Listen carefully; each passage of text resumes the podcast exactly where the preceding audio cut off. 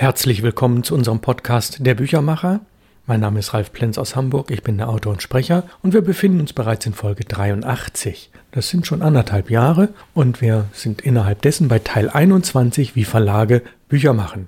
Das letzte Mal habe ich schon begonnen, aus der Buchreihe Perlen der Literatur, die im September im Input Verlag erscheint, zu lesen und wir haben dort schon zwei Gedichte von Christian Morgenstern gehört und zu Christian Morgenstern möchte ich noch etwas mehr erzählen. Ich zitiere mal aus dem Vorwort. Zunächst mal, das Buch besteht aus drei Teilen und es heißt Palmström, Palmer Kunkel und Der Gingans.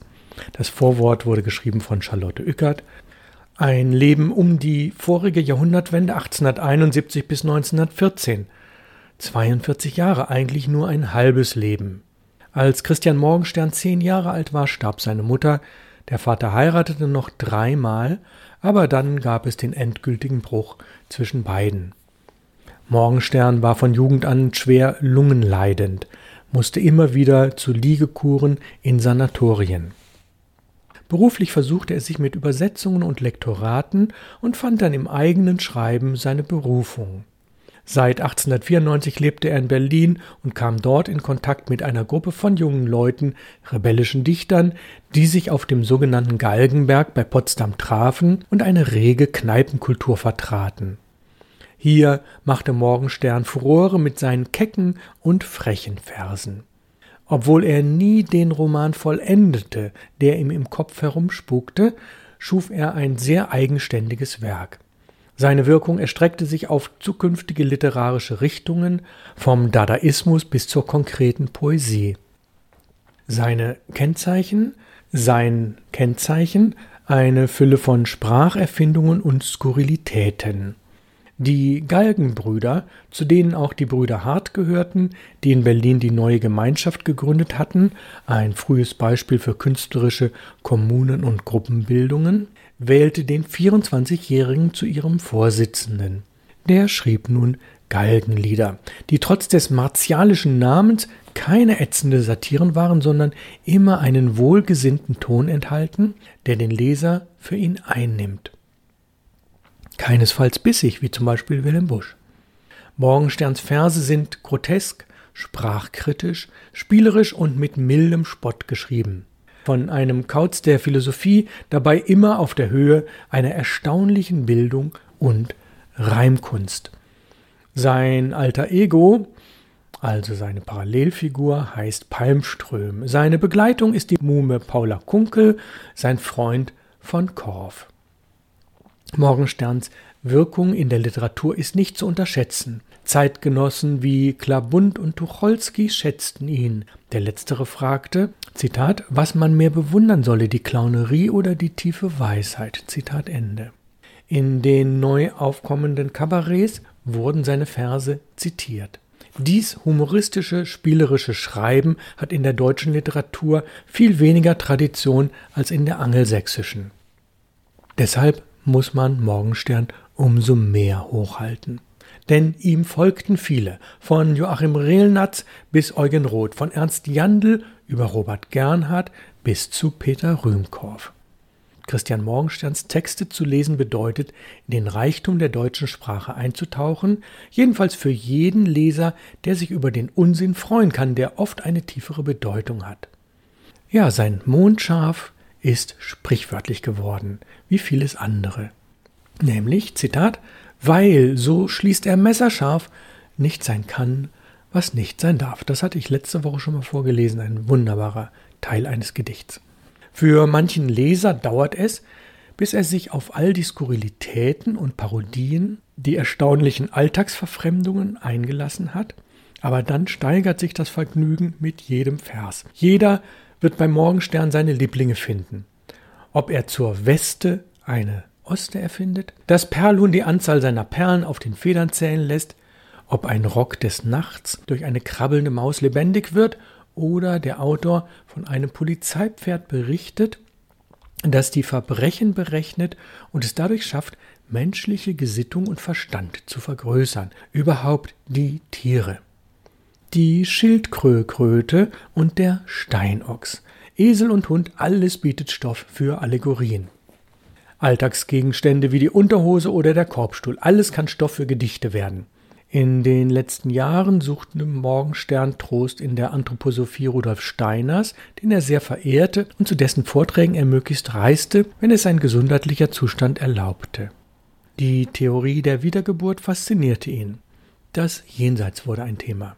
Aber ebenso spielerisch ein Gedicht heißt Denkmalswunsch. Zitat Während werd ich Stein und Erz, nur ein Vogel seinen Sterz, oder gar ein Mensch von Wert, seinen Witz auf mich entleert. Zitat Ende. 1908 lernte Morgenstern Margareta Gosebruch von Liechtenstein kennen, die er 1910 dem Tode nahe heiratete. Sie wird seine Nachlassverwalterin und gibt nach seinem Tod den Gingans heraus, sowie verschiedene Zusammenstellungen der Galgenlieder. Ein großer Erfolg schon während des Ersten Weltkriegs. Morgenstern erklärt, dass Gingans ein deutsches Wort für Ideologie sei. In Anlehnung an Goethe heißt es, Zitat, ich ging ganz in Gedanken hin. Zitat Ende. Ich ging ganz in Gedanken hin. Als Freund Korff charakterisiert Morgenstern seine Wirkung ganz wundervoll.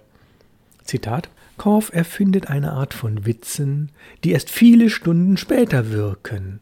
Jeder hört sie an mit Langeweile. Doch als hätt ein Zunder still geglommen, wird man nachts im Bette plötzlich munter, selig lächelnd wie ein satter Säugling. Zitat Ende. Die Galgenpoesie, so eine Selbsterklärung Morgensterns, ist ein Stück Weltanschauung. Man sieht vom Galgenberg die Welt anders an und man sieht andere Dinge als andere. Ja, dieses Vorwort schrieb Charlotte Oeckert, ein wunderbar zusammengefasstes Vorwort, wo man erkennt, um was es sich beim Morgenstern handelt. Ja, und das Buch, was wir hier haben, das ist von 1920 und es scheint ein Unikat zu sein. Und ich zitiere jetzt wieder aus dem Morgensternbuch. Die vorliegende in Fotos dokumentierte Ausgabe weist teilweise andere Texte in anderer Reihenfolge auf als gemeinhin bekannt. Bemerkenswert sind außerdem das handgeschöpfte an den Kanten eingerissene Papier, die unregelmäßige Fadenheftung von Hand, der Einband, der im Rücken von Hand beschriftet ist. Unsere Recherche ergab ein vorläufiges Ergebnis. Ein Drucker, dem der Original-Bleisatz vorlag, stellte ihn in anderer Reihenfolge als vom Verlag Bruno Cassera 1910, 1916 und 1919 veröffentlicht, zusammen. Er druckte wohl für seinen Bekanntenkreis zwischen 1915 und 1920 in relativ kleiner Auflage auf dem eingangs erwähnten handgeschöpften Papier. Überzeugen Sie sich von der optischen, haptischen und inhaltlich einzigartigen Qualität dieses Privatdrucks, die halt in diesem Buch in vielen Farbfotos dokumentiert ist. So, jetzt können Sie noch neun Gedichte hören, die unterschiedliche Qualität haben. Die sind alle um 1910 veröffentlicht. Wir fangen an mit Palmström. Palmström steht an einem Teiche und entfaltet groß ein rotes Taschentuch. Auf dem Tuch ist eine Eiche, dargestellt so wie ein Mensch mit einem Buch. Palmström wagt nicht, sich hineinzuschneuzen. Er gehört zu jenen Käuzen, die oft unvermittelt nackt Ehrfurcht vor dem Schönen packt. Zärtlich faltet er zusammen, was er eben erst entbreitet, und kein Fühlender wird ihn verdammen, weil er ungeschneuzt entschreitet. Das böhmische Dorf. Palmström reist mit einem Herrn von Korf in ein sogenanntes böhmisches Dorf. Unverständlich bleibt ihm alles dort, von dem ersten bis zum letzten Wort. Auch von Korff, der nur des Reimes wegen ihn begleitet, ist Umdraht verlegen. Doch just dieses macht ihn blass vor Glück. Tief entzückt kehrt unser Freund zurück. Und er schreibt in seine Wochenchronik wieder ein Erlebnis voll von Honig. Nächste Gedicht. Nach Norden. Palmström ist nervös geworden, drum schläft er jetzt nach Norden. Denn nach Osten, Westen, Süden schlafen heißt das Herz ermüden. Wenn man nämlich in Europen lebt, nicht südlich in den Tropen.